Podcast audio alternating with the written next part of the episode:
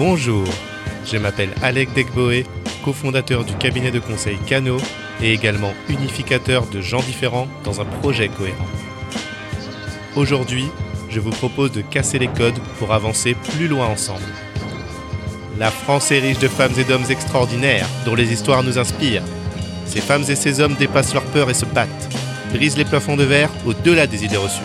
Ce média participe à compter leurs histoires singulières, les met en lumière pour nourrir notre inspiration.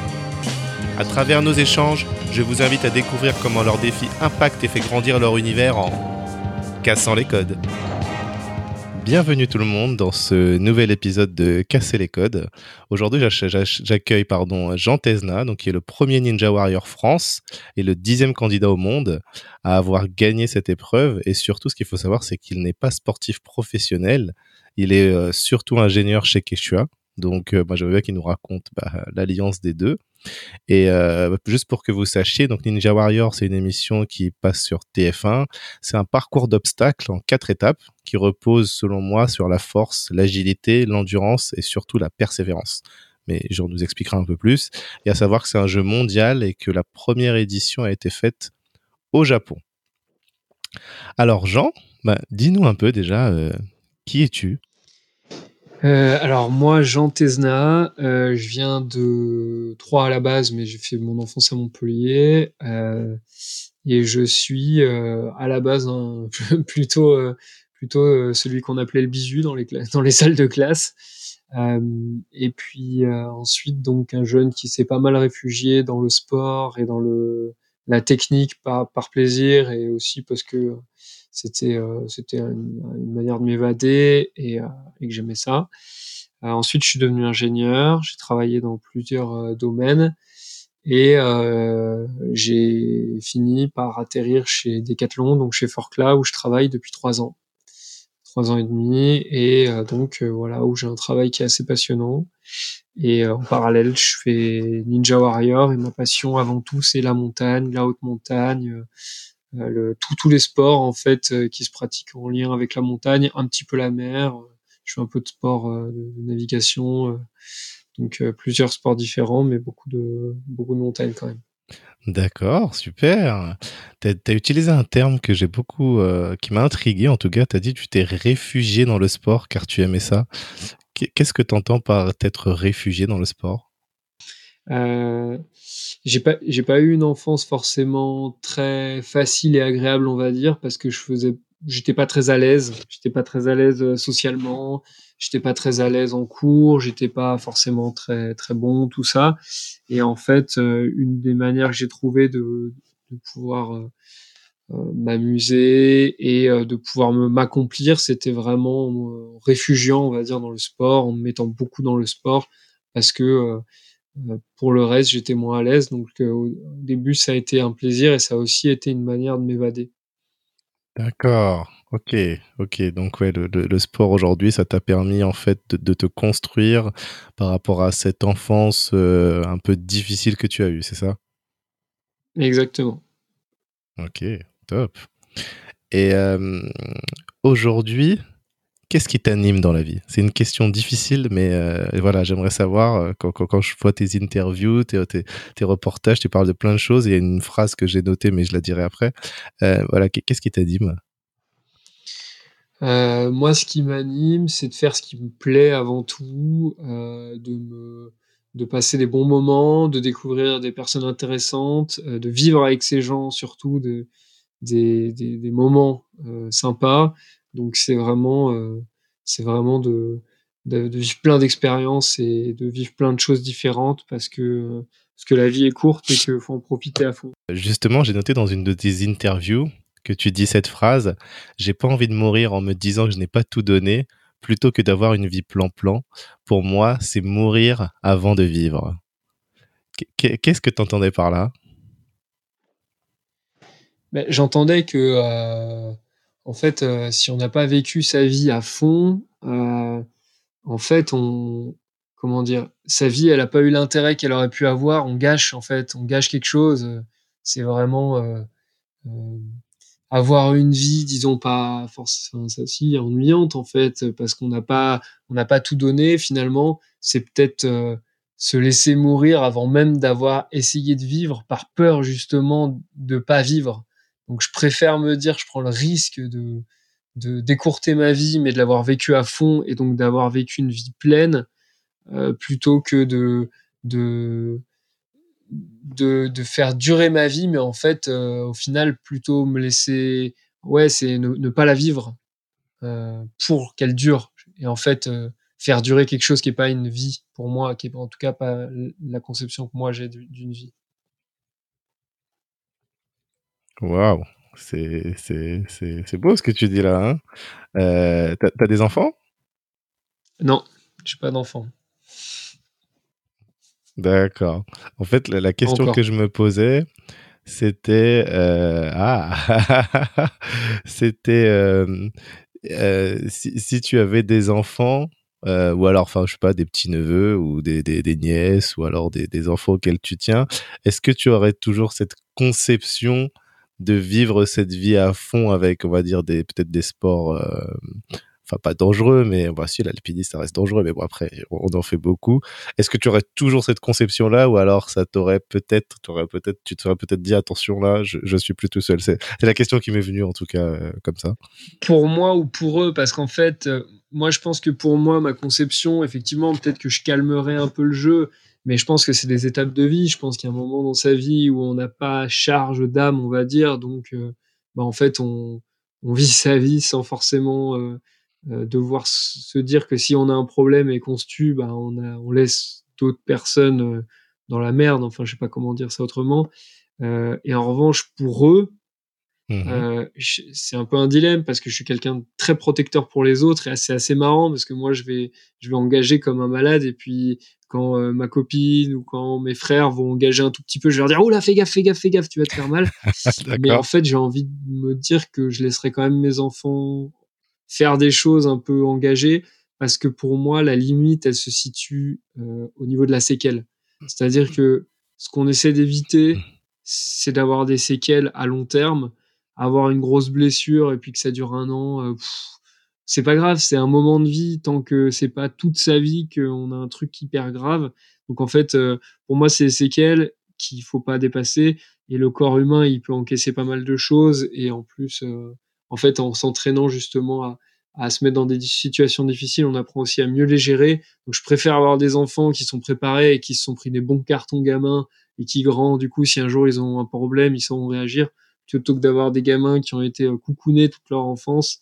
Donc, j'ai vais essayer d'appliquer ça. Maintenant, c'est peut-être plus facile à dire qu'à faire. Ah, j'aime beaucoup, hein. c'est bien inspirant et c'est marrant, tu vois, cette partie d'interview, je ne savais pas ce qu'elle allait donner, je, je... ah ouais, c'est bien inspirant. Alors, si maintenant on en arrive à... Tiens, ma, prochaine question, c'est du coup, pourquoi tu t'es lancé ce défi euh, Ninja Warrior? Euh, Complètement par hasard. Mais alors complètement, complètement par hasard. Euh, Si je me suis lancé ce défi, c'est parce que, euh, en fait, je me suis pas lancé ce défi. c'est ça qui est drôle. À aucun moment je me suis lancé le défi, je vais faire Ninja Warrior. Euh, en fait, je vivais en Chine pour mes études. J'ai fait deux écoles d'ingénieur et à la fin, j'ai pas trop aimé ce que j'avais fait comme stage et donc j'ai fait une école de commerce. Mhm. Donc mon école de commerce, le M Lyon, m'a demandé de partir en Chine pendant trois, quatre mois euh, pour vivre là-bas. Euh, ah. Et donc, en fait, j'ai vécu là-bas pendant, pendant 3-4 mois. Et pendant que j'étais là-bas, euh, je reçois un message sur un groupe de grimpeurs qui dit mhm. Oui, il y a Ninja Warrior en Chine qui cherche des gens. Moi, j'avais vu Ninja Warrior sur Facebook parce que ça avait tourné au Japon, aux États-Unis. Je m'étais dit Ça a l'air super drôle. Ça a pas l'air si difficile comme ça. Je comprends pas pourquoi les gens tombent parce qu'en plus, c'était moins dur à l'époque. Donc, j'irais bien. J'irais bien essayer de le faire. Et là, je reçois un message qui me propose de le faire. Donc en fait, je dis ok, bah, je viens. Ils me disent super, ils cherchaient des blancs parce qu'ils sont très racistes en Chine. Et donc euh, ils me disent euh, pas de problème, vas-y participe. Donc euh, j'y vais, je participe. C'était c'était ça se passe super bien. je le fais pieds nus en écoutant du Bob Marley sur mon iPod.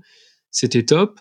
et je rentre en France et là tous mes potes qui ont vu la vidéo que j'avais partagée sur Facebook me disent ah mais trop fort bah vas-y fais-le en France et en fait ils m'envoient le casting et là j'ai mmh appelé le casting et ils m'ont dit bah ok, euh, viens. Et donc euh, j'ai participé au casting. euh, ils m'ont dit viens sur le tournage.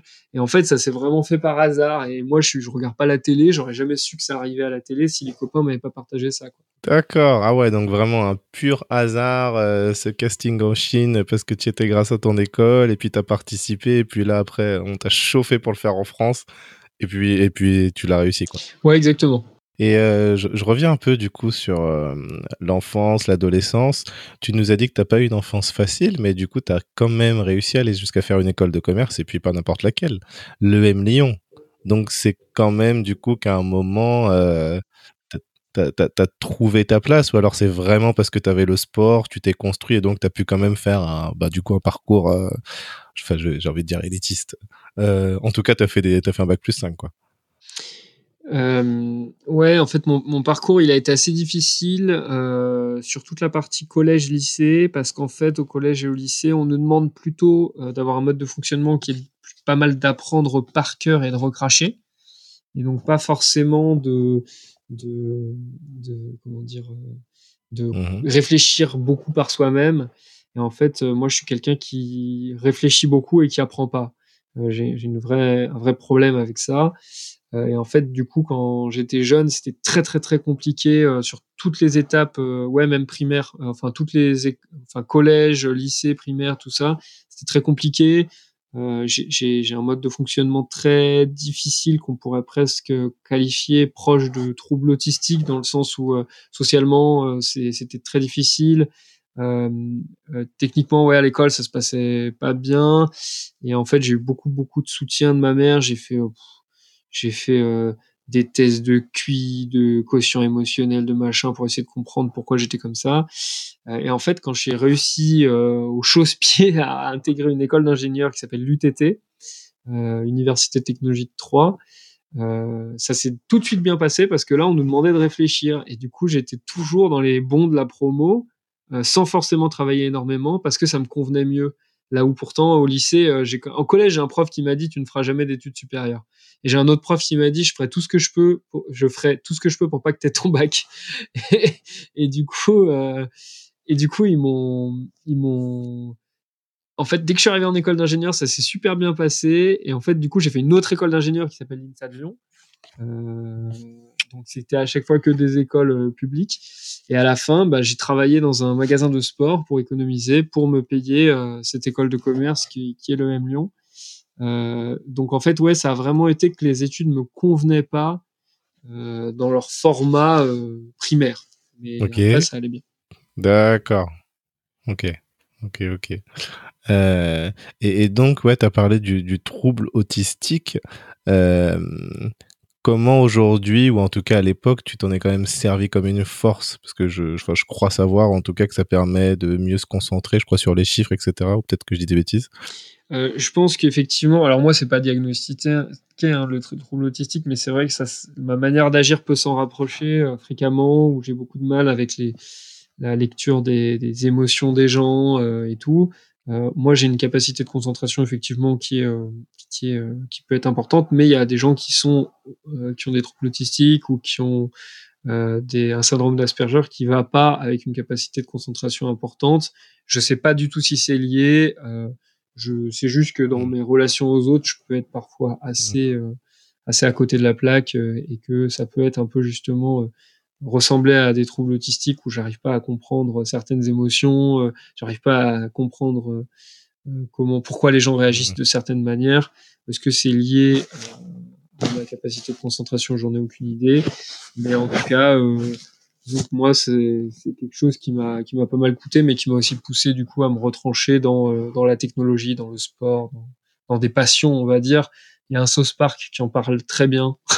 je sais plus le nom, mais il faudrait Mhm. que je le retrouve. J'avais fait une conférence dessus où justement il dit que les enfants qui sont rejetés, du coup, ils trouvent euh, leur, euh, leur ils se mettent dans des passions et c'est plutôt sain pour eux. Et du coup, euh, je, me retrouve un peu là-dedans. Ah ouais. Et, et ça fait une bonne transition. Alors, rappelle-nous un peu ton palmarès Ninja Warrior. Alors, moi, je participe à Ninja Warrior depuis la saison 1 euh, en France. Euh, la saison 1, j'avais fait Mhm. euh, premier en qualification sur les temps. Euh, je crois, septième en demi-finale et 7 ou huitième en finale. Saison 2, j'ai fait premier en qualif, premier en mhm. demi-finale, premier en finale phase 1 et cinquième en finale phase 2. Et ensuite, j'ai fait euh, Ninja Warrior saison 3, premier en qualif, premier en demi-finale, premier en finale, et donc j'ai fait ce qu'on appelle dernier homme debout. Ninja saison 4, j'ai fait euh, premier en qualif, deuxième en demi-finale, et j'ai gagné du coup le jeu, et j'étais donc le premier français, le cinquième, je crois, euh, au monde à, à, gagner le jeu. Et en mhm. saison 5, j'étais plutôt revenu pour m'amuser en me disant c'est pas possible de faire le triplé, c'est déjà n'importe quoi d'avoir fait le doublé. Et je fais premier en qualif, deuxième en demi, premier en finale phase 1 et je regagne le jeu sans pour autant euh, buzzer. Gagner le gagner le, le mais euh, je reste ce qu'on appelle le dernier homme de et, et, et, je crois que tu es le, le, premier candidat au monde à avoir fait cette performance-là. Deux fois de suite euh, à, faire, à faire le grand mur, je crois.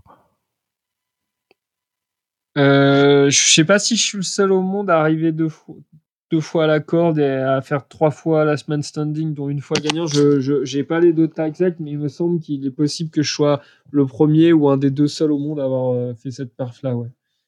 Ah ouais, c'est énorme, du coup. Ouais, c'est assez ouf et c'est assez inattendu parce que les mecs qui sont sur ce jeu sont quand même souvent euh, plus forts que moi, je trouve, et je trouve que je joue quand même de chance parce que voilà, je suis dans les bons, mais je me, je me juge pas euh, supérieur à qui que ce soit dans ce jeu.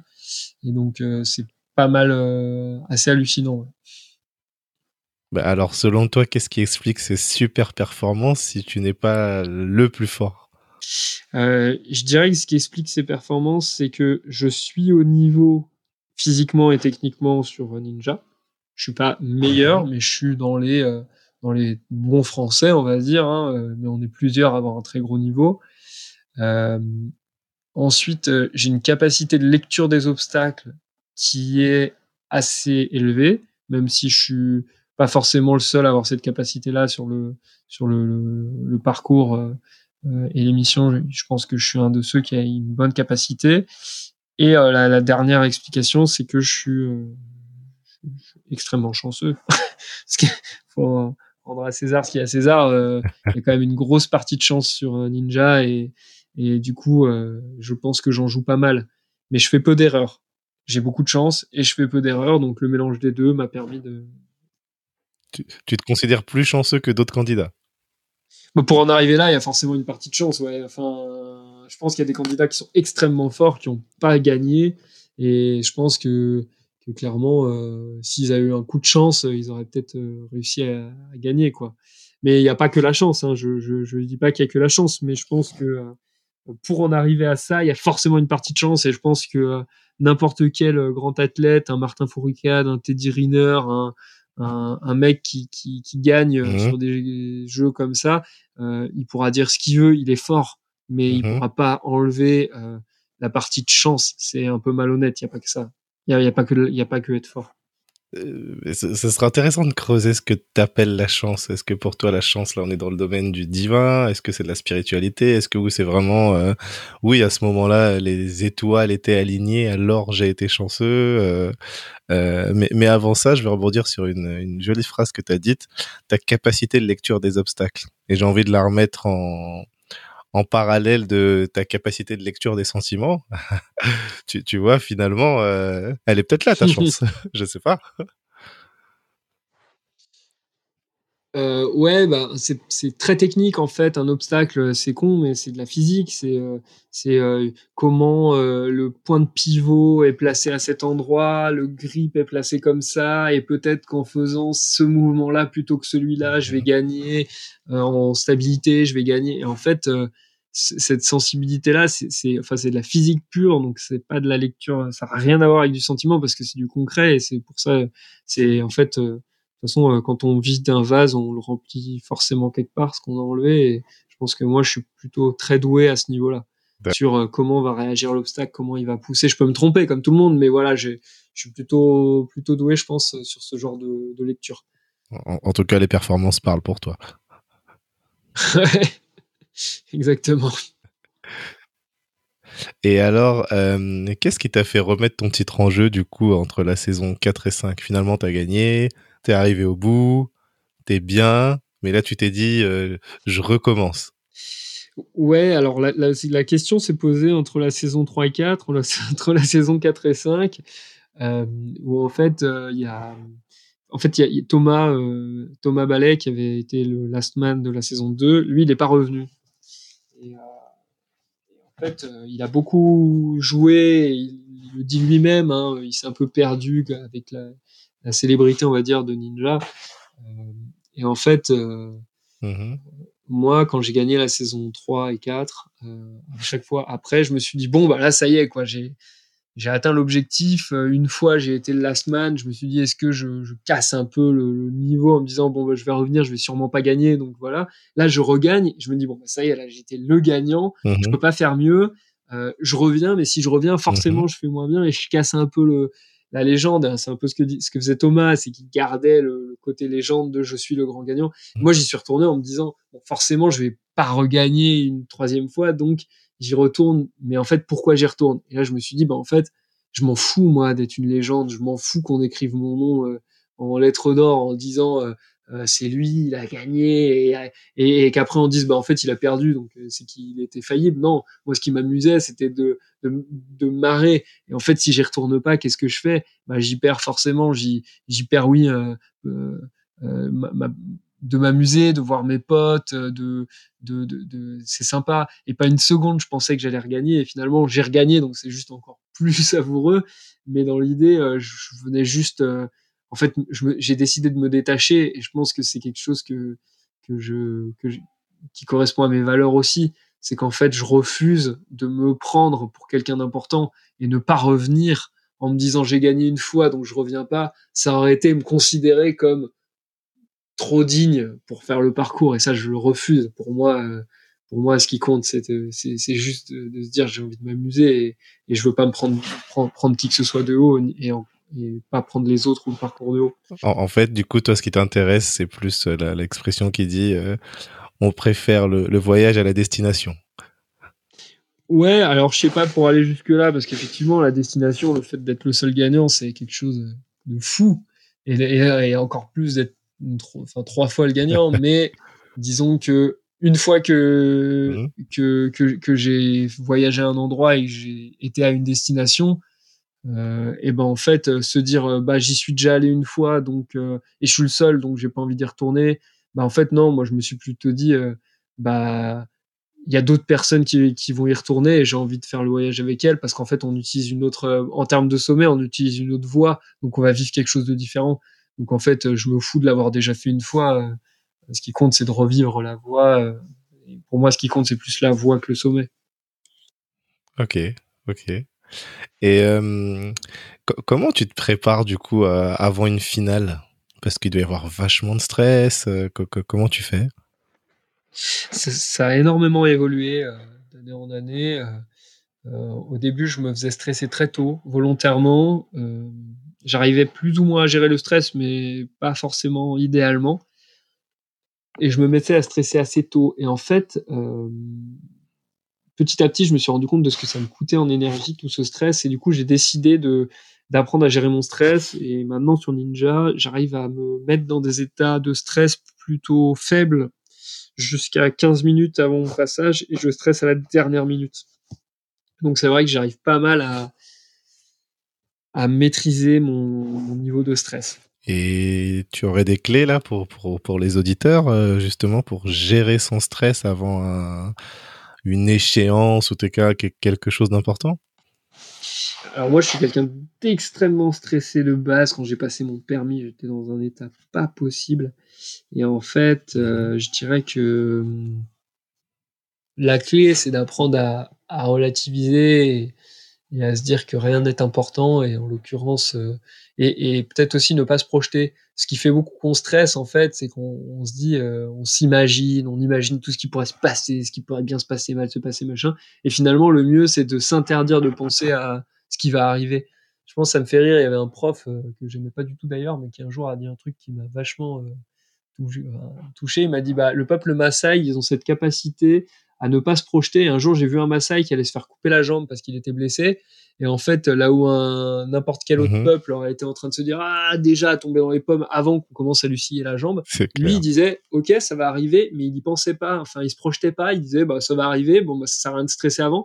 Puis finalement, quand on a commencé à lui couper la jambe, mais comme tout le monde, hein, il a pleuré, il est tombé dans les pommes, il en, il en a chié comme n'importe qui. Oh là là. Mais avant, ça servait à rien de d'y penser. Donc en fait, il n'y a pas pensé. Et c'est vrai que moi, c'est un peu ce que j'essaie d'appliquer, de me dire bon bah ok, bah, de toute façon, ça va arriver, donc j'y pense pas quoi. D'accord. En gros, euh, t'essayes de rester dans l'instant jusqu'au dernier moment. Et puis là, une fois que tu dois, je vais dire, monter sur scène, hop, de toute façon, c'est trop tard, c'est là que tu vas. Ouais, merci, hein, ça c'est une belle clé. Ouais, en fait, moi, je me sers du stress. Comme je l'utilise, le stress, euh, ce que je veux pas, c'est qu'il monte trop tôt pour pas me fatiguer. Donc, en fait, ce que je fais, c'est que je le laisse pas monter en ne pensant pas euh, à ce qui va se passer. Mais une fois que ça y est, j'arrive sur ce qui va se passer et que c'est bon, c'est parti, là, pour le coup, je le laisse monter à fond. Parce que je m'en sers. Et là, je suis à fond. D'accord. Donc c'est comme une jauge qui est en toi. Et on va dire, euh, on va, je vais imager. Hein. Imaginons que cette jauge, si tu la laisses monter trop tôt, c'est quelque part comme de la mauvaise énergie.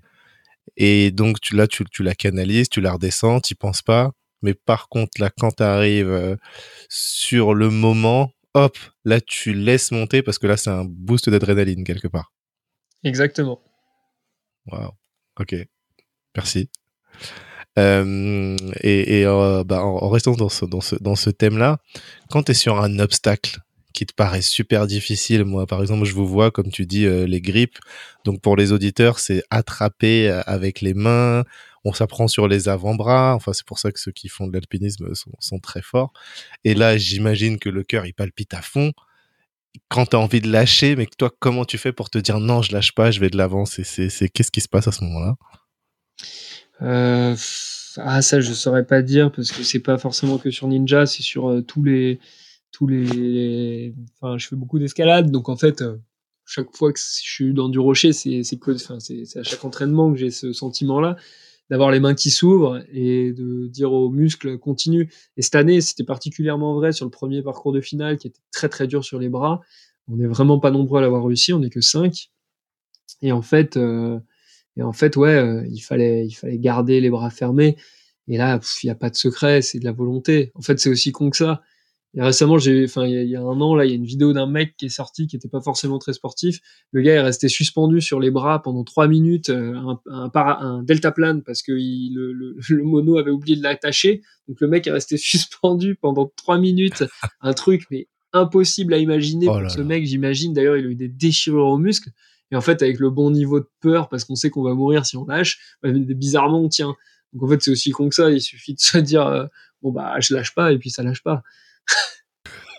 Pour toi, ça paraît con. Pour moi, ça paraît euh, très, très, très, très puissant.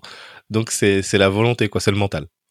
Ouais, c'est pas plus compliqué que ça. Il suffit de forcer. Et, et puis quand ça lâchera, ça lâchera. La, la chance, c'est que sur Ninja, il y a une piscine en dessous, donc ça fait pas mal.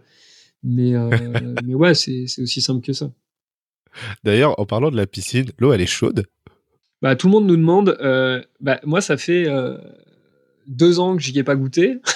Oui, ok. Donc, euh, donc je suis pas la personne à qui il faut le demander, mais en gros, ça dépend des saisons et tout. Mais euh, ouais, en fait, je crois qu'elle elle peut être froide ou chaude. De toute façon, pour les fois où je suis tombé dedans, elle était pas très chaude, je crois, mais je m'en fous parce que j'étais tellement chaud parce que j'avais fait du sport que je suis tombé dedans. Je m'en rends même pas compte moi quand elle est chaude ou froide, quoi. Ouais, ok. non, C'était, oui, c'était tr- très personnel comme question. À chaque fois, je me pose la question, tu vois. Donc, euh, j'ai la réponse aujourd'hui. Ouais. Et euh, bon, tu, tu nous l'as un peu dit, mais du coup, toi, ça a eu quel impact justement euh, de, de faire ça et d'avoir maintenant eu une exposition quand même, et, et puis de toucher 100 000 euros? Moi, ça a eu aucun impact. Mais quand je dis aucun, c'est vraiment aucun impact. Alors, je pense que je suis particulièrement nul pour mettre en avant bah, moi, Euh, parce que euh, parce que je suis, euh, je sais pas faire et du coup, euh, bah, je, je, je, je- voilà, je j'ai jamais eu personne qui m'a approché pour euh, faire des pubs, euh, pour utiliser mon image ou qui quoi que ce soit. Euh, moi, je suis pas allé trop le proposer à qui que ce soit parce que je sais pas faire non plus et puis que toute façon, je me sentirais pas à l'aise de mettre en avant une marque, par exemple, si c'est pas quelque chose que je connais et que j'utilise. Et, et en termes de les 100 000 euros, bah, je les ai mis sur un compte et j'y ai jamais touché. à la base, je voulais m'acheter un appart, mais on s'est on a emménagé avec ma copine. Ok. Et du coup, euh, et du coup, bah, on s'est dit qu'on n'achetait pas tout de suite, euh, parce que si on achète, on achètera probablement ensemble. Mhm. Et du coup, euh, pour l'instant, il traîne. tu es resté toi-même, quoi. Ouais, je pense que clairement, euh, c'est un truc que pas mal de gens ont noté entre la saison 4 et la saison 5. Ils se demandaient comment j'allais revenir, est-ce que j'allais revenir changer, est-ce que j'allais avoir une différence? Ils m'ont vu arriver avec mon short euh, rapiécé avec un gros patch de scotch bleu sur le short parce que ça fait des années que j'ai le même short. Et ils m'ont dit, bon, ok, en fait, euh, alors lui, pseudo-célébrité, a priori, ça lui passe au-dessus de la tête. D'accord. Eh ben, ok. Euh, et comment tu fais pour gérer ton équilibre vie pro, vie perso, justement, entre tes entraînements, ton travail, d'ailleurs, on n'en a même pas parlé, d'ailleurs, de, de, de, chez Keshua. Comment tu fais? Euh, En fait, c'est pas, c'est pas si compliqué parce que bah parce, parce que parce qu'en fait euh, l'entraînement euh, c'est pas tant d'heures que ça par semaine. On est tout le temps là à dire ouais les champions olympiques ils font 1000 heures par jour d'entraînement. Mais non c'est pas vrai. En fait on s'entraîne euh, enfin moi je suis pas champion olympique mais n'empêche que quand je m'entraîne la bon taux d'entraînement c'est 2 3 heures tous les deux jours. Et après quand je fais de l'alpi le week-end effectivement je peux faire 20 heures de sport dans le week-end parce que je me fais deux journées complètes à fond. Mais c'est en plus c'est assez rare. Puis généralement je suis rincé après mais euh, l'entraînement, c'est pas tant d'heures que ça. Et au contraire, physiquement, je me repose au travail. Et ensuite, euh, et ensuite, euh, bah, mon travail, j'ai de la chance parce que c'est une boîte de sport, donc on n'est que des sportifs. On va faire du sport entre midi et deux, on va faire du sport le soir. On, disons, on est dans, un truc, on fait le taf, et après, si on a envie d'aller faire du sport l'après-midi, parce que on, on n'a pas le de taf l'après, mais qu'on a le taf le soir, ben on fait comme on veut. En fait, ça convient, ça convient plutôt bien. Mais ça a jamais été un problème d'allier sport. Ah, vous pouvez faire ça, c'est génial ça. Ouais, c'est top, mais alors c'est top, mais en fait, moi, ça a jamais vraiment été un problème d'allier sport et, et, et, vie, pro, en fait, parce que généralement, quand on veut, c'est qu'une histoire de priorité. C'est juste ça. Ok, d'accord. Et euh, j'ai aussi noté que tu pratiques quand même beaucoup de sports. Donc j'ai noté escalade, ski de rando, alpinisme, dry tooling, je ne connaissais pas, cascade de glace, VTT, kite, trail, parapente. Bon, je note que c'est déjà que des sports en extérieur. Effectivement, il y a beaucoup de montagnes. Euh, pourquoi tu fais autant de disciplines? Euh, Bah, je fais autant de disciplines je me pose pas la question. En fait, euh, je suis pas mono, je suis pas monomaniaque dans le sport et je pense que chaque sport est différent, chaque sport est intéressant. Donc quand il y a un sport qui me plaît, moi j'ai pas envie de me dire euh, je vais faire que de l'escalade. En fait, à la, euh, pardon, à la base, moi je suis un grimpeur. Donc oui, j'ai fait beaucoup, beaucoup, beaucoup d'escalade.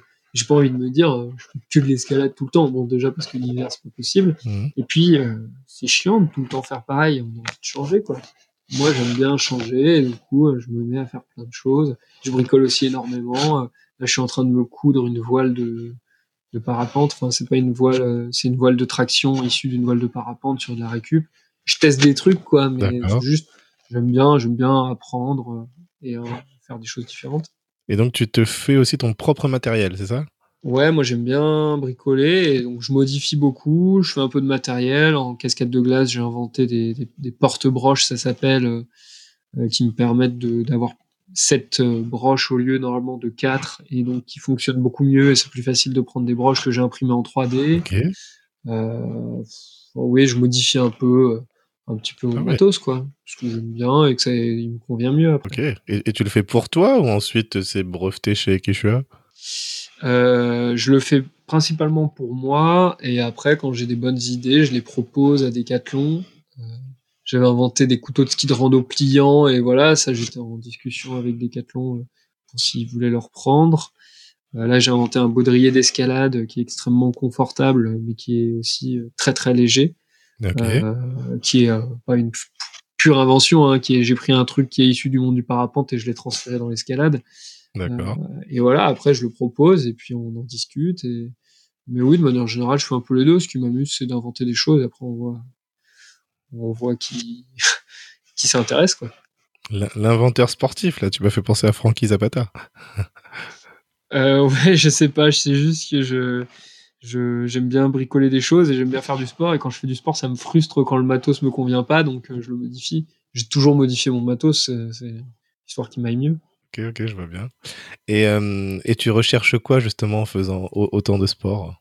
Quand je dis tu recherches quoi, c'est en termes de sensations? Ah, je, je, pense que je me sens vivre. Surtout quand on fait des sports euh, de, de, sensations, justement. Euh, moi, c'est vrai que voilà, je me sens jamais autant vif que après. Alors, c'est pas pendant. Généralement, j'aime pas pendant. Moi, quand je fais de l'escalade, et que je fais de la grande voie sur coinceur, et que j'ai peur que mes protections sautent du rocher si je tombe et que euh, je suis en train de grimper à me dire voilà si ça se trouve je vais m'éclater ou je vais me tuer machin.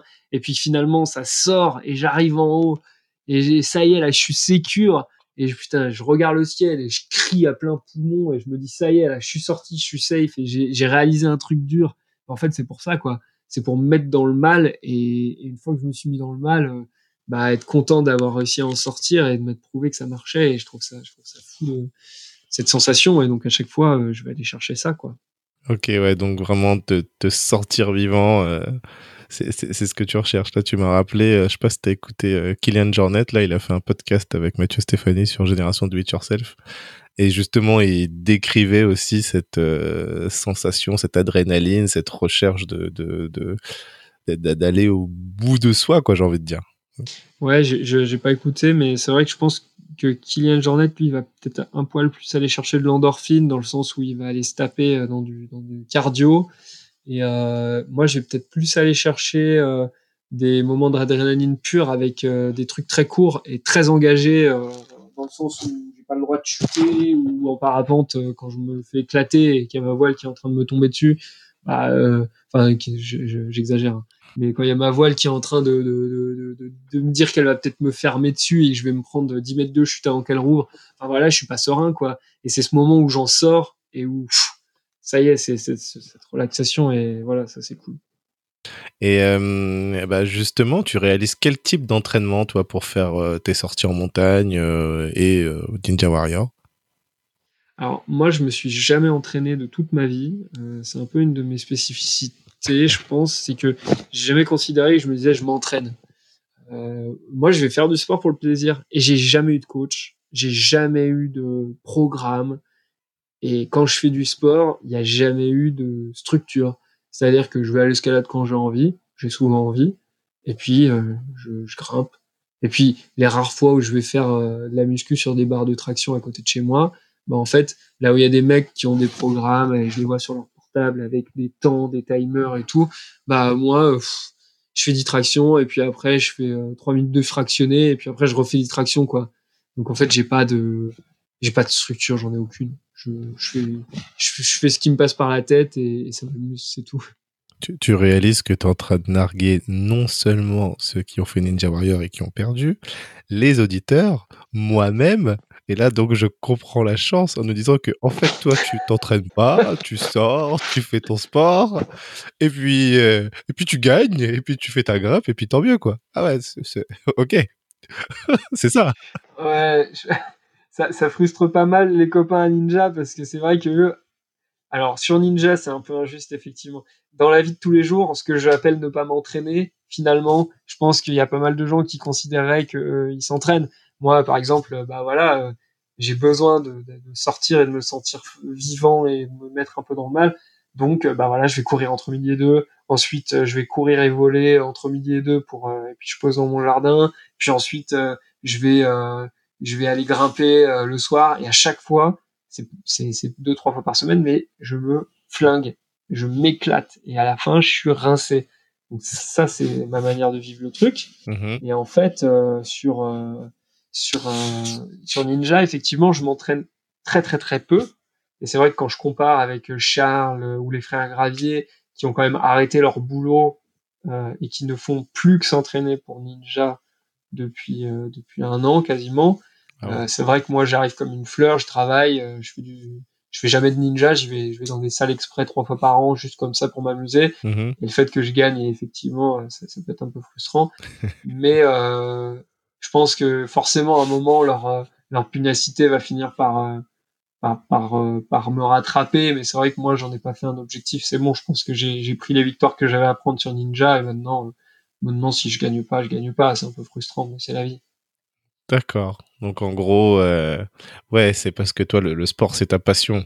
Donc tu n'as pas besoin de te dire je fais ça spécifiquement pour et, comme tu prends ça quand même avec, j'ai envie de dire beaucoup de légèreté, hein, mais dans le bon sens du terme, ça te permet au final euh, de faire ce que tu as à faire et en fait si tu gagnes tant mieux quoi. Ok. Ouais, j'ai pas d'objectif en fait. Là où la plupart des gens ont besoin d'un objectif, euh, ils disent j'ai un objectif, ça me motive. Moi j'ai jamais eu besoin de motivation ou d'objectif. C'est en fait c'est le, le, fait de me faire mal le jour même, c'est mon objectif. Ok, ouais, d'accord. Euh, mais, mais, du coup, j'ai une question. C'est euh, qu'est-ce que tu apprends? Du coup, j'ai envie de dire de tes défaites, mais comme tu n'as pas d'objectif, je veux dire de, de la semi-défaite, on va dire, de la dernière saison, là, quand t'as pas buzzé à trois secondes près, moi-même, j'étais devant ma télé, j'étais bien énervé pour toi. je me suis dit, mais non. D'ailleurs, D'ailleurs, est-ce qu'ils avaient prévenu qu'il fallait que tu fasses un meilleur temps que la, que la saison passée. Parce que si c'était ça, la saison passée, t'aurais pas fait un temps de fou. Enfin, non. T'imaginant maintenant, je pense que tu l'aurais quand même fait un temps de fou. Mais, mais, euh, mais tu vois, je me suis dit, bah, si on le sait à l'avance, euh, dans ce cas, autant faire un temps bien, mais pas trop, pour pouvoir euh, se laisser de la marche pour s'améliorer les années suivantes. Bah, la saison passée, de toute façon, il y avait deux autres personnes qui montaient à la corde après moi, donc il fallait que j'aille le plus vite possible. la question se posait pas parce que j'avais pas prévu de revenir à la corde. Hein. sur le moment, je pensais pas que j'y retournerais un jour dans ma vie. Mhm. Euh, et ensuite, sur la corde, euh, en fait, je pense qu'ils ont décidé du temps euh, à, la dernière minute. C'est parfaitement dans le, droit de TF1, ils ont le droit parce que c'est comme ça, c'est les règles du jeu. Ils définissent le temps quand ils veulent et comme ils veulent. Et moi, ça me paraissait juste. La plupart des gens ont dit c'est injuste, ils auraient dû te donner 40 secondes comme l'année dernière moi je trouvais ça assez juste de me dire que je devais battre mon temps. Enfin, je trouve que c'est plutôt logique en soi. Et en fait, j'aurais dû le battre parce que j'étais dans les mhm. temps pour le battre. Mais en fait, j'avais pas de retour de combien de temps il me restait. Donc en fait, au moment où je me suis jeté sur le buzzer, je me suis jeté au jugé. Et en fait, il me restait du temps. Donc j'avais le temps de mettre encore les pieds et de prendre un petit peu plus d'allonge pour aller chercher le buzzer. J'aurais pu le faire. Sauf que je le savais pas. Donc euh, c'est un peu frustrant spécifiquement pour ça, à savoir qu'en fait j'étais dans les temps et j'avais pas besoin de m'entraîner plus. Ce qui m'a manqué, c'est le retour vidéo quoi, ou audio. D'accord. Et du coup, tu, tu, retiens quoi de cette défaite ou plutôt euh, comment tu te prépares pour gagner ensuite du coup? Bah, euh, C'est comme les années précédentes, je me prépare pas pour gagner ensuite. Je me dis pas je vais gagner. Je me prépare absolument pas pour Ninja. Là, je suis allé me faire une session Ninja parce qu'il pleuvait, donc je suis allé à Lyon m'entraîner dans la salle de, de mon pote euh, Jérémy à Warrior Aventure en fait, euh, je me suis pas entraîné. Hein, je, je considère pas que je me suis entraîné. il y avait des, des il y avait des obstacles. Et puis j'ai fait joujou. Et puis il y avait les frères Gravier qui m'ont dit ah ouais hier on a réussi à faire ça. Vas-y essaie et puis du coup j'ai essayé. Puis une fois que j'ai réussi ah ben on a aussi fait ça. Essaie et du coup j'ai essayé. Et puis ainsi de suite. Et puis ensuite une fois que j'ai fait tous leurs défis bah moi je suis allé essayer de faire d'autres défis un peu différents. Et puis voilà c'était simplement euh, c'était simplement euh, un jeu quoi D'accord, ok. Pour toi, c'est s'amuser, prendre du plaisir et j'ai envie de dire être avec les copains, quoi. Ouais, c'est aussi simple que ça. Ah bah c'est, c'est, simple pour toi, mais euh, c'est dur de... Enfin, moi, je trouve personnellement hein, de, de, participer à ce genre de... Je vais appeler ça un concours, hein, puisque de toute façon, il y a que les meilleurs qui, qui, qui sont pris, sans se mettre d'objectif. Tu vois, et arriver à avoir toute cette légèreté et en même temps de la pesanteur parce que c'est quand même très sérieux. C'est un, un, état mental assez euh, assez euh, assez euh, particulier. Et j'aime beaucoup en tout cas. Ouais, je m'en rends pas compte du tout. Moi, ça se fait naturellement. J'ai décidé de pas me prendre la. C'est bien ça. J'ai décidé de pas me prendre la tête. Voilà, c'est un choix. c'est vrai, c'est vrai. Et euh, si je suis une personne euh, qui veut faire euh, Ninja Warrior, tu me donnerais quel conseil? Alors, faut faire de l'escalade. D'accord. Après, tout dépend si tu veux aller en finale ou si tu veux aller en, en qualif. Hein, mais si tu te dis que tu veux aller en finale, Mhm. il faut faire de l'escalade, beaucoup d'escalade parce que ça prend des années de se muscler vraiment les doigts. Là, Charles, ça fait deux ans qu'il se bat et là, il a, il a encore raté à cause des doigts cette année. Là, je l'ai vu euh, récemment, là, ce qu'il a fait, et je pense que ça y est, il a les doigts qui sont suffisamment musclés pour, pour aller au bout cette année. Euh, et ensuite, il faut être doué en gymnastique parce que trampoline et ballon, il faut savoir les gérer. Et après, il faut. En fait, euh, sur Ninja, t'as le mojo ou tu l'as pas. Donc, euh, si t'as la lecture des obstacles, ça paraîtra plutôt facile. Et il y a des gens qui ont moins cette capacité à lire les obstacles, ils ont beau être très très forts, bah ils l'ont pas, ils l'ont, ils l'auront pas, euh, ou pourront devenir assez bons avec les, les, les, les avec l'expérience. Typiquement, on a Nico Sercan, qui était euh, un des, des, des multifinalistes, euh, qui, qui allait à la corde une fois. Lui, à la base, je pense qu'il était un peu Mhm. plus laborieux dans la lecture des obstacles. Il faisait un peu d'erreurs, tout ça. C'était pas un des meilleurs. Et en fait, il, il a tellement travaillé qu'il a fini par devenir euh, bah, le numéro 2 français euh, en saison 4 grâce à, sa, à, sa, à son Mhm. travail. Quoi. Et donc la lecture des obstacles. Finalement, il a peut-être beaucoup plus de mérite que moi. Je ne sais pas, puisque toi, finalement, c'est parce que tu travailles sans travailler, en fait. Euh, comme pour toi, c'est de la passion, tu t'en rends pas compte. Ouais. Mais c'est vrai que, comme tu dis, tu sors quand même tous les jours faire du sport. Euh, euh, là, t'es à Chamonix, je crois, c'est ça. Euh, donc, forcément, euh, t'es quand même dans des Ouais. conditions où ton corps est habitué à ce genre d'exercice. Après, là, je pense que la différence, c'est toi, tu, tu te mets pas d'objectif. Donc, t'y vas, euh, et puis si tu gagnes, tu gagnes. Et à mon avis, comme tu dis, cette gestion aussi du stress que t'as là, qui fait que bah, vu que t'as pas d'objectif, bah, ton stress, t'arrives à le diminuer. Mais après, sur le coup, j'ai vu une vidéo où on t'appelle le lion en cage parce qu'on te voit comme ça, euh, avec tes Ouais. écouteurs, en train de gigoter. On se dit, ah ouais, là, ok, ça rigole plus. Euh, mais je pense que c'est c'est ça la différence. Et donc, pour moi, ah oui, t'as as énormément de mérite à arriver à, enfin, ouais, à être dans cette, dans cet état, quoi, de, de, de, de, de se gérer, quoi, la légèreté, la pesanteur. C'est, c'est- voilà. Kundera. Euh, Merci. et euh, j'ai vu aussi que tu avais un engagement associatif en passant par la montagne et puis Mhm. association Le Rocher. Qu'est-ce que c'est? Alors, en passant par la montagne, euh, c'est une euh, asso qui euh, aide les jeunes en difficulté à devenir, comment dire, à s'émanciper un peu et à, et à sortir un peu de leurs difficultés en les amenant, en leur faisant découvrir la beauté de la nature et de la montagne. Euh, ça a commencé en fait, à la base, enfin, ça a commencé parce que le rocher, je, je me suis jamais engagé dedans, mais j'ai un copain qui était bénévole dans cet assaut et il était dans les quartiers nord de Marseille. Un jour, je lui ai dit, viens, on se fait un week-end Mhm. ensemble. Je viens avec toi au rocher.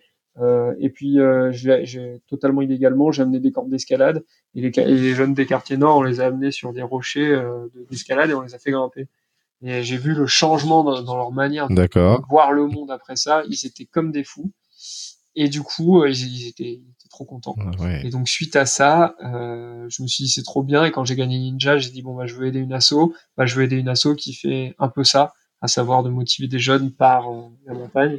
Et j'ai trouvé cet asso et donc euh, voilà, genre, je, je suis en lien avec eux et là ils m'ont demandé d'être leur parrain.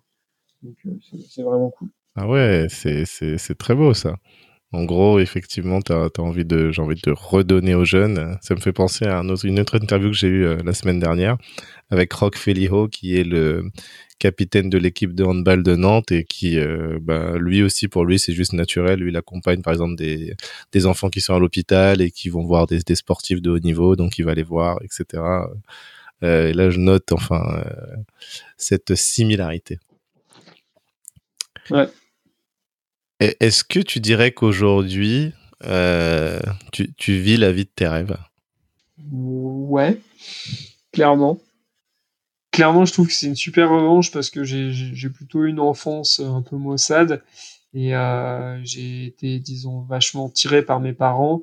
Et, depuis que euh, je me suis, que j'ai grandi et que j'ai pu devenir qui je veux être, bah en fait, j'ai réussi à créer, à créer euh, ce que je veux être et j'ai créé une vie où, où je, suis- vraiment bien, où je fais du sport, où je m'amuse. Tout n'est pas parfait. J'ai évidemment, euh, c'est trop facile de voir les choses de l'extérieur et de se dire waouh, il a trop de chance. Mais euh, mais en revanche, euh, je trouve que j'ai réussi à créer quelque chose qui est, vraiment bien en termes de vie. Ouais, et, euh, et je pense que ton état d'esprit, en tout cas le, le sport t'a permis vraiment de le construire et comme tu dis, devenir qui tu veux être. Euh, donc, euh, chers auditeurs, faites du sport. Exactement, c'est le message. Bon, il y, y, en a qui passent pas par ça, hein. mais bon, moi, ça a été mon outil. Ouais, c'est ça. En tout cas, c'est une clé. Voilà, l'idée de ce podcast, c'est de donner c'est une passion. C'est une passion. Eh ben, c'est encore mieux quand c'est une passion. Moi, ce qui m'intéresse. Non, ce que je veux dire, c'est que ce qui est important pour moi, c'est les gens passionnés. Les gens, ils peuvent être passionnés de timbre, de sport, de ce qu'ils veulent. Tant que c'est quelque chose de sain et que c'est une passion, je pense que c'est toujours une bonne D'accord, merci. Euh, Qu'est-ce que tu, euh, enfin plutôt, quelles sont tes références pour évoluer ou ce qui te fait évoluer Là, je parle vraiment de, de livres, de films, de séries, de dessins animés, des émissions. Euh, oh là, je suis, je suis très, je, suis très, euh, très athlétique, comme diraient les inconnus. Non, euh, j'ai mhm. beaucoup regardé des choses très différentes et en fait, je vais chercher, je vais, je, je suis quelqu'un, c'est comme quand on me demande quelles sont les marques, bah, je regarde pas les marques, je regarde les produits et dans les références culturelles, ce qui va me me, me pousser, euh, c'est c'est en fait un ensemble de plein de choses très disparates et je prends ce qui m'intéresse. Et typiquement, j'ai été très inspiré quand j'étais jeune euh, par beaucoup d'auteurs différents parce que je lisais énormément. Maintenant, je lis presque plus. Je lisais beaucoup de Bernard Werber et après, mhm. euh, en termes de séries, euh, beaucoup de South Park. Alors ça, ça paraît con, mais en fait, South Park, il y a vachement de messages très intéressants dedans, même s'ils sont bien cachés derrière une bonne dose de conneries et du coup, ça rend le truc encore plus sympa à regarder. Euh, je suis un grand fan de Barney Stinson, sa philosophie de vie. Euh, non, je rigole, mais euh, il m'a bien fait rire. Dans How I Met Your Mother, c'est quel... c'est tu regarderas, il est assez extraordinaire, c'est comme personnage. Si si, c'est celui qui est toujours en, costume là. Ouais, exactement. Non, mais ça c'est pour rire parce qu'il est, il est, il est délicieusement misogyne. il me fait marrer. Euh, il est parfait. Euh, et non, et sinon, euh, en fait, je vais chercher des bouts de, de philosophie, on va dire, un peu partout. Et j'ai, pas, euh, j'ai pas une philosophie euh, d'une personne qui me paraît incroyable. Et je pense que c'est plus intéressant d'aller chercher juste partout ce qui nous intéresse et de créer sa propre philosophie. Très bien, très bien, très bien. Et, euh, et j'ai aussi noté que dans tes écouteurs, euh, il y a beaucoup, il y a du rap, euh, du reggae. J'ai vu même ta playlist avec du IAM. Je me suis dit ah, joli, joli. Ça c'est pour la petite. Ouais, je vois que c'est la première fois que tu que quelqu'un qui m'interviewe regarde à ce point-là. Il va carrément chercher la playlist sur mon Instagram. c'est c'est cool, c'est assez pro. ouais, écoute, la playlist, je suis allé chercher des musiques qui sont que j'appelle transcendantes et moi, quand j'écoute du IAM, il y a un message, il y a un truc derrière. C'est pas juste euh, ouais, j'ai baisé la meuf dans la boîte, tu vois. Ça va chercher un peu plus loin que ça. Ça va aller chercher euh, un message sur euh, sur comment vivent les gens, comment les inégalités sociales. ça va chercher même des, des, des, histoires anodines, mais des histoires où ça ça fout des frissons quoi. Et je trouve que pour ça ils sont ils sont vraiment incroyables. il y en a d'autres, hein, mais voilà, je trouve que ça me parle. Je partage complètement. Et euh, pour ceux qui veulent découvrir, un de mes titres préférés d'IAM, c'est euh, Petit Frère. Voilà. Ouais, il est beau. Il fait partie de ma playlist. Et dans la playlist, justement, euh, il y a aussi des titres beaucoup moins bah connus, comme Need Gap, comme La Lettre, qui sont des, des, des, titres qui me font frissonner et qui sont beaucoup, beaucoup moins connus et qui, qui sont des chefs-d'œuvre pour moi. Et du coup, c'est vrai que je trouve que c'est sympa de les écouter aussi. Je vais, je vais réécouter. Je vais réécouter. Je te remercie beaucoup, Jean. On arrive bah, sur la, sur la fin de ce podcast. J'ai une question. Euh, là, là, je, la place comme ça. Je sais pas, je sais pas si je vais la laisser. J'aimerais bien du coup avec les gens que j'interviewe, ce qui m'intéresse en fait, c'est de savoir euh, qui ils sont, comment ils se sont construits et du coup comment ils sont devenus ce qu'ils sont. Donc toi, on a eu les réponses. Et ensuite, moi j'aime beaucoup euh, tout ce qui est développement personnel et puis les, euh, la lecture des comportements. Et il y a un truc qui s'appelle la process communication mmh dans lequel en fait, si tu veux, on a on va dire six types de comportements, mais on les a tous, mais dans un ordre un peu différent. Et euh, il y en a un, la mmh base, ce qui correspond à qui on est. Et cette base, en fait, on peut la trouver avec une question de vie Et toi, bah, tu, tu, bah, tu l'as, dit tout Mhm. seul.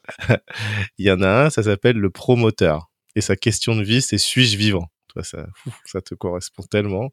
Et, et je vais te lire et, Ouais. et tu vas me dire si tu te reconnais. Mais bon, en lisant, moi, ça, ça me parle bien.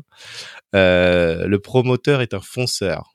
Donnez-lui un challenge, il l'accepte dans la seconde, même s'il n'a aucune idée de comment il va le réaliser. Chez lui, c'est l'action et l'efficacité qui l'importent. C'est la personne à inviter à courir un marathon dans un mois si vous êtes son partenaire d'entraînement. Sans partenaire d'entraînement, pardon. Bah euh, ouais, c'est exactement ça et c'est marrant parce que au-delà de l'efficacité, moi c'est l'efficience. À savoir que je vais mettre aucune énergie dans les choses qui m'intéressent pas. Mais quand je dis aucune, c'est c'est désespérant pour les gens. Mm. Si un truc m'intéresse pas et c'est peut-être pour ça aussi que j'ai un problème euh, avec les trucs sociaux parce que c'est que ça m'intéresse pas. Hein, euh, et, et où parfois les gens me regardent et me disent c'est pas possible. T'as appris les, les mois de l'année à 14 ans, ça m'intéressait pas. Donc en fait, j'ai appris à 14 ans à, à- donner les janvier, février, mars, avril. Je savais pas le faire jusqu'à 14 ans. Donc en fait, c'est exactement ça, c'est de l'efficience. Je considère- considérais ça comme pas utile, donc je le, je, je le faisais pas. Et en fait, ensuite, euh, bah, c'est exactement ce que tu disais dans ton texte, euh, mais je remplace efficacité par efficience. Bah voilà, je mets mon énergie là où il faut, mais quand je la mets, euh, j'y vais, j'y vais à fond. Super, super. Bah écoute, moi, euh, pour, conclure ce podcast, je dirais que pour casser les codes à la manière de Jean Tesna, il faut vivre sa vie à 400% afin de devenir qui on veut être. Surtout, bah, avoir de l'efficience pour mettre son énergie dans ce qui nous intéresse. Parce que comme il l'a dit, si on ne vit pas sa vie à fond, c'est comme si on gâche sa vie. Et si on donne pas tout, c'est un petit peu se laisser mourir. Donc, on prend peut-être le risque d'écourter sa vie, mais au moins on ne sera pas frustré et on aura vécu cette vie à fond. Est-ce que tu veux ajouter quelque chose? Bah euh, écoute, je pense que c'est bien résumé j'ai envie de dire aux gens, euh, laissez jamais la flemme euh, prendre le plus beau de ce que vous êtes et, en fait, faut savoir, hein, parfois lâcher, mais de manière générale, faut toujours être dans un esprit où, le pire ennemi à combattre, c'est la flemme et il faut se motiver en fait parce qu'on le regrette jamais, alors que de rien faire, on le regrettera toujours. Ouais, merci. Là, je me suis dit tous les matins, il faut que je me lève pour faire une petite demi-heure de sport. Bah, tu vois, je l'ai fait une semaine. Après, j'ai arrêté. Là, il faut que je reprenne. Mais grâce à, à cette interview de Rust ce soir, là, je, je, je reprends dès demain matin. cool. Bah, tu vois, j'ai plein d'enfants et de mamans qui me disent merci, mon fils s'est mis au sport grâce à vous. Et bah, tu vois, pour moi, c'est le, le plus beau retour qu'on puisse me faire. Si je peux inspirer des gens à, à, faire des choses, pas que du sport, mais en tout cas à faire des choses et à se motiver, c'est, pour moi, c'est le plus beau cadeau qu'on puisse me faire. Super. Merci beaucoup du temps que tu as pris. Ouais, bah, avec plaisir. Merci pour l'interview. Félicitations, vous êtes arrivés au bout de cet échange. J'espère qu'il vous a plu et surtout que vous y trouverez des clés pour aller plus loin dans vos projets. Si vous avez aimé, un partage à une personne de votre entourage et une note de 5 étoiles sur Apple Podcast sont un vrai coup de pouce pour moi. Pour me faire des retours, proposer des invités, ça se passe à l'adresse contact@casserlescodes.fr. Merci encore, à très vite pour un nouvel épisode de Casser les codes.